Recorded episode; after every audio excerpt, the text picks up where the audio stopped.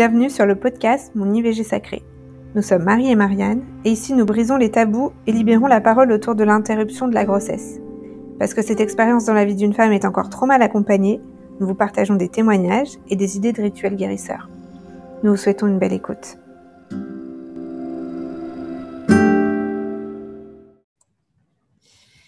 Bonjour Nelly, merci de venir témoigner aujourd'hui sur le podcast Mon IVG sacré.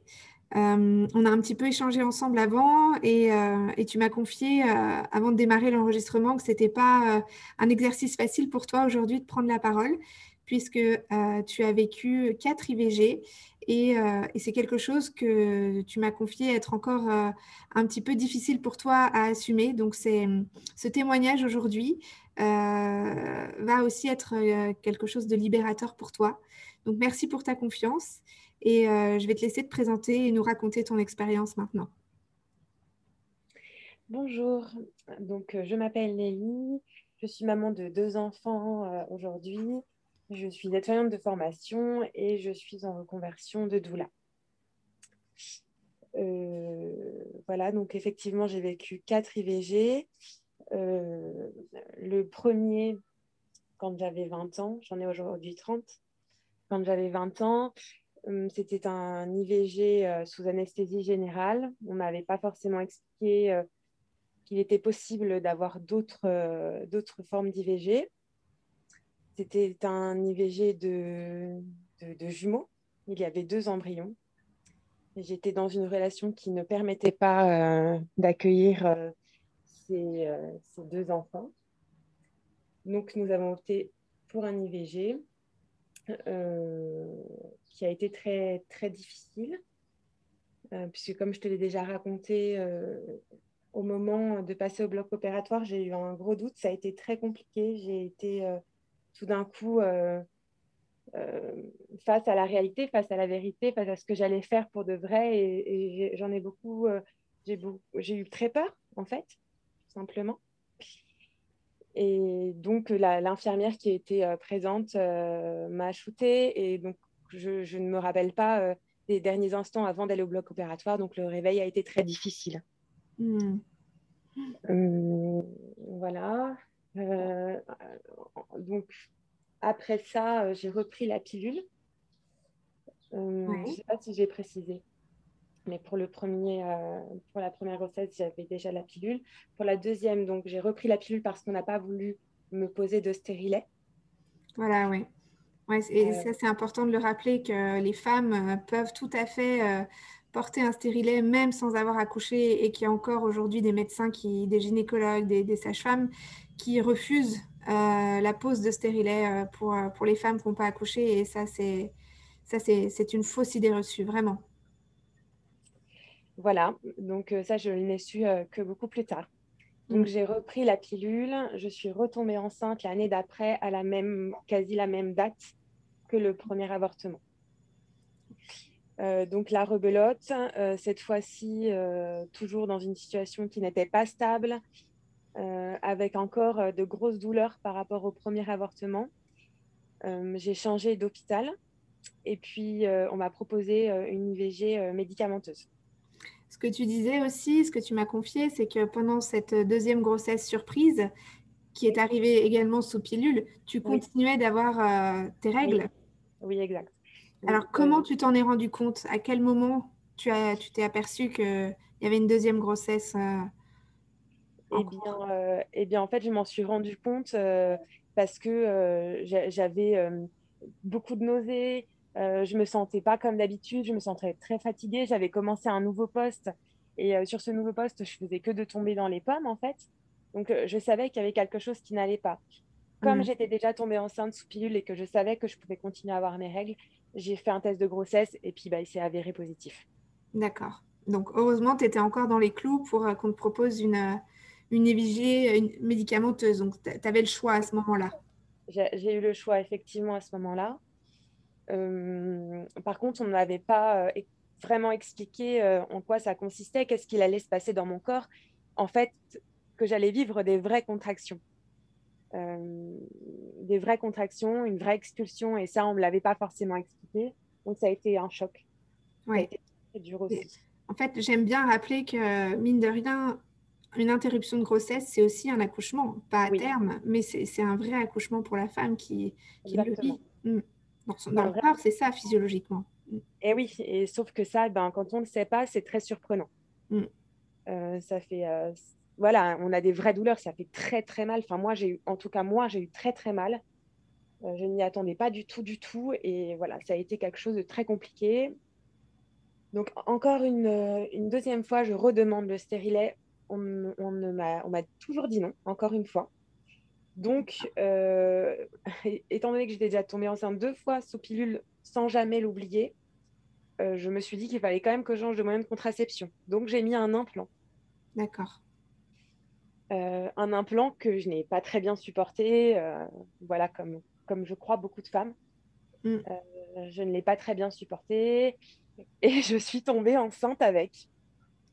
Ouais, tu es, vraiment fertile, comme on dit. eh ben oui, c'était ce que je voulais dire après, effectivement, c'est que je me suis rendu compte après mm. que ça s'appelait l'hyperfertilité et que ça existe en fait. C'était pas de ma faute parce que, voilà, euh, enfin, qu'en tout cas, c'était pas, euh, c'était pas moi qui faisais n'importe quoi. C'était vraiment euh, bah, mon corps qui avait cette capacité-là. Tout à fait. qui est une belle capacité, en fait, finalement. Mais quand on le sait, c'est mieux. Hmm. Et donc voilà, donc une troisième fois, je suis tombée enceinte. Donc là, tu avais, 21 ans lors de ton deuxième IVG. Et à la troisième grossesse que tu découvres, c'est combien d'années plus tard? Un an après encore. 22 et toujours le, mois, le même mois. À chaque fois au mois d'octobre. À chaque fois au mois d'octobre. Ok. Donc là, comment ça se passe cette. Euh, Donc là, je me dis, c'est pas possible. C'est quand même. C'est pas possible. C'est pas possible de retomber encore une fois enceinte, encore une fois avec une contraception. Donc c'était la même personne euh, que pour le deuxième euh, avortement. Donc, ben, on s'est posé la question de le garder. Hein, euh, on s'est beaucoup posé la question. Ça a été très, très difficile. Et puis, euh, bon, les choses ont fait que euh, on, a aussi dû faire ce choix. Alors, j'ai du mal à dire ce choix parce que pour moi, malheureusement, ça n'a jamais été vraiment un choix. Ça a été plutôt, je ne sais pas tellement dire un mot, mais j'avais pas à dire choix c'est plutôt. Euh, je sais pas. Aide-moi, Marie. Est-ce que tu as un mot qui, vient, qui te vient en tête? Euh, Oui, donc comme je n'avais pas euh, l'envie de vivre ce genre de choses et que, encore une fois, je le répète, j'étais sous contraception, je n'avais pas envie de faire ce choix-là. Je n'avais pas envie de vivre ça. Mais euh, voilà, j'ai quand même dû prendre une décision et faire ce choix. C'est comme si comme tu décris, comme si on, c'est quelque chose que tu avais plus subi finalement. Voilà. Complètement subi pour les trois, et même le quatrième dont on va parler, je, les ai tous beaucoup subis. Et, tu t'es pas sentie actrice de, voilà, enfin de, de, ta décision et de, la manière dont les choses se sont passées? Pas du tout.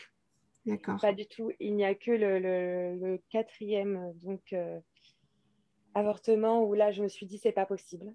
Parce qu'encore une fois, c'était. Alors, cette fois-ci, c'était deux ans plus tard. Euh, deux ans plus tard, toujours au même mois, hein, toujours le mois d'octobre. Et là, je me suis dit, c'est pas possible, il y a quelque chose qu'il faut que je comprenne là-dedans. Euh, c'est pas possible, je ne peux pas vivre ça toute ma vie, tous les ans, tous les deux ans, euh, avoir recours à, une IVG.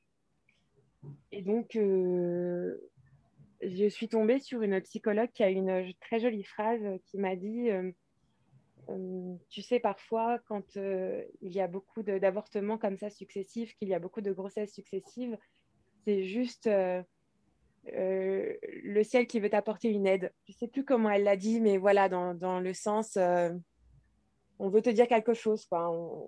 Donc voilà, j'ai pris cette information. J'ai toujours été, j'ai toujours eu un éveil spirituel assez haut, mais bizarrement, euh, pendant, toutes ces, pendant toutes ces années, euh, ben, je n'en avais pas. Je ne m'en étais pas servie pendant ces moments-là. Mm-hmm. Et cette fois-ci, je m'en suis servie. Donc, j'ai avorté une quatrième fois d'une autre manière, euh, qui est sous anesthésie locale cette fois-ci. D'accord. voilà, voilà. Et puis, Donc, c'était une intervention chirurgicale, une interruption? Oui, c'est chirurgical. C'est chirurgical, mais il n'y a juste pas l'anesthésie qui est générale, mais elle est juste, juste, juste locale, en fait. ils endorment juste le, le, vagin, en fait. Bien sûr, oui. Et, et le col de l'utérus, il me semble. Euh, donc voilà, donc ça, c'était la quatrième. Comment ça se passe pour toi à ce moment-là? Qu'est-ce qui est différent des trois, des trois fois précédentes? Ben Là, je commence à arrêter de me culpabiliser et à arrêter de me dire que c'est de ma faute. C'est ça qui a changé. Euh, arrêter de me dire que c'est de ma faute si je vis ce genre de choses. Euh, voilà, c'est ça qui a beaucoup changé, où, là vraiment j'ai décidé de, prendre cette histoire en main et, de d'écouter ce qui se passe et, euh, et de ne pas le subir, encore une fois. Hmm. Euh, voilà. Qu'est-ce qui a été le, le, déclic? Qu'est-ce qui t'a permis de faire ce chemin intérieur à ce moment-là? Tu dis qu'il y a eu cette phrase de cette thérapeute, de cette psychothérapeute. Oui. Est-ce qu'il y a autre chose? Je, crois que, que, non. Je crois que c'est juste que j'ai décidé de, de voir euh, tous les, les, signes euh, à ce moment-là aussi. Euh, j'ai juste, je me suis juste dit qu'il y avait toutes ces âmes qui étaient passées, qui étaient passées vers moi et, et voilà, j'ai décidé de les honorer, j'ai décidé de faire des choses pour elles, ce qui a fait que ça a été mieux ensuite. On entend ta petite puce. Oui, donc j'ai repris un petit peu les choses en main. J'ai décidé de faire un rituel pour les trois premières âmes qui était très simple, qui était simplement d'allumer une bougie pour chaque âme. j'ai décidé aussi de, de, de, leur donner des prénoms. Donc, on mhm. m'avait dit qu'il y avait deux embryons pour le premier. Donc, voilà, j'avais donné deux prénoms. Et puis, d'autres pour les, le 2 et le troisième avortement. D'accord. Et tout ça, tu le fais au moment de ta quatrième interruption de grossesse? Bah, Je le fais juste avant, ouais. Juste avant. Et, je, préviens aussi euh, cet embryon. Je, je, m'excuse auprès de lui. Je, suis encore beaucoup dans la tristesse. Hein. C'est pas encore. Euh, même si je prends conscience de tout ça, hum, c'est pas encore bien vécu. Je le subis encore, hein, encore une fois. Mais voilà, il y a quand même quelque chose qui se passe.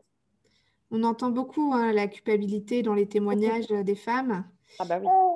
Et, euh, je pense qu'on est aussi euh, façonné par les, injonctions, les idées reçues. Euh, au final, c'est comme si on faisait quelque chose de mal, de, en, interrompant cette grossesse, mais peut-être que sur un autre plan subtil, euh, il y a comme un pacte aussi qui, peut exister euh, et, que cette âme-là qui s'incarne à ce moment-là peut aussi euh, voilà, être en accord avec cette décision et peut-être qu'elle en est informée. Ça peut, ça peut être quelque chose qui est décidé à deux en fait peut-être que cette âme, elle est aussi en joie d'être venue quelques semaines dans le ventre maternel et, de repartir. Peut-être que ça faisait partie euh, de son processus euh, à elle aussi, en fait. Eh bien oui, après, euh, oui, bien sûr, c'est ce que je me suis... Tout ça, je me suis dit beaucoup plus tard. Et, effectivement, après, je pense que c'est très difficile de prendre du recul sur, sur le moment. Bien sûr. Ben, on est envahi par tout un tas d'émotions qui ne nous permet pas d'y voir clair bien sûr. Et puis, euh, il y a encore euh, beaucoup, c'est encore très tabou, il y a encore beaucoup de honte. C'est pour ça que je parle de tout ça aujourd'hui, parce que si même moi, avec toute euh, la connaissance médicale, avec tout, tout ce que je sais, j'en ai, encore honte, ça veut dire que plein de femmes ont vraiment honte et sont vraiment mal. Donc, c'est pour ça que je veux, je veux parler aujourd'hui. Merci pour, de, témoigner, vraiment. Ouais. donc voilà, donc donc, tu ritualises, en fait. Cette quatrième interruption de grossesse va te permettre de prendre conscience de, tout, un, tout, plein de choses et va aussi te permettre de guérir les trois interruptions euh, de grossesse précédentes. C'est ça. Euh, donc euh, voilà, j'arrive ce matin-là donc à, l'hôpital et puis ben voilà, ça, se passe beaucoup mieux que les autres fois finalement. Euh, je me sens mieux, je ne souffre pas, euh, voilà. Après, il y a quand même un coup dur, hein, une fois que je rentre chez moi, que je me rends compte euh, ben, que voilà, c'est terminé. Encore une fois, c'est terminé. J'ai toujours voulu être maman, j'ai toujours eu envie d'avoir des enfants. Donc, c'était difficile à chaque fois de, de, de, prendre cette décision-là. Mm. Euh, donc, se repose la question de la contraception. Et puis, bah, évidemment, je n'ai plus du tout confiance hein, en, la contraception, quelle qu'elle soit. Donc, je décide de ne plus du tout en prendre et de, de, de regarder mes cycles, de, de m'intéresser à moi, en fait. De te reconnecter à ton corps, ouais. De m'intéresser à moi, de regarder ce qui se passe chez moi, euh, de regarder euh, bah, toutes les glaires cervicales, de, voilà, de vraiment euh, arrêter toute cette contraception chimique et qui finalement fait que pour moi, je n'étais plus du tout reliée à mon féminin. Mmh. Ouais. Et, je ne suis jamais retombée enceinte sans le vouloir. Donc, voilà, ça a mieux fonctionné. Ouais. C'est important de le dire, ça aussi. Et oui, parce que c'est tout à fait possible avec une bonne connaissance de soi et de son corps de, maîtriser euh, sa fertilité. Exactement. Et ça a été le cas pour moi. Et, donc, euh, donc voilà. Donc après, pendant plusieurs années, j'ai quand même beaucoup pensé à tout ça. J'ai quand même euh, beaucoup souffert de tout ça. J'ai fait beaucoup de rituels très souvent. J'ai beaucoup pensé à ces petites âmes qui étaient toujours parties au même moment. Ça a été ça a été de, des moments douloureux. J'ai fait beaucoup de visualisation. Euh, et par contre, j'en ai jamais vraiment parlé. J'ai jamais dit. Euh, je crois que c'est la première fois que je dis euh, le vrai chiffre, que je dis vraiment quatre. À chaque fois, je, dis un ou deux ou trois, mais jamais quatre. Mm. Donc, donc voilà, là, c'est peut-être l'ultime fois où, où, ça, où ça guérit un petit peu cette blessure. Ouais. Il y a quelque chose qui, m'interpelle aussi euh, dans ton témoignage, c'est euh, vraiment la date anniversaire de ces IVG, de ces grossesses surprises. Et, euh, ça s'arrête pas là. la question, voilà, est-ce que c'est quelque chose que tu as un petit peu creusé? Eh bien alors, pas tout de suite. pas tout de suite. En fait, j'ai creusé quand je suis tombée enceinte de mon fils et qu'il est né en octobre. D'accord, ouais. là, je me suis dit, euh, et en plus, bon, euh, il s'est avéré qu'il a eu des difficultés, euh, ça a été difficile que mon col s'ouvre. Voilà, donc c'est comme, comme de par hasard. Hmm. c'est là que je me suis dit, oula, là, effectivement, il y a quelque chose qu'il faut que je creuse.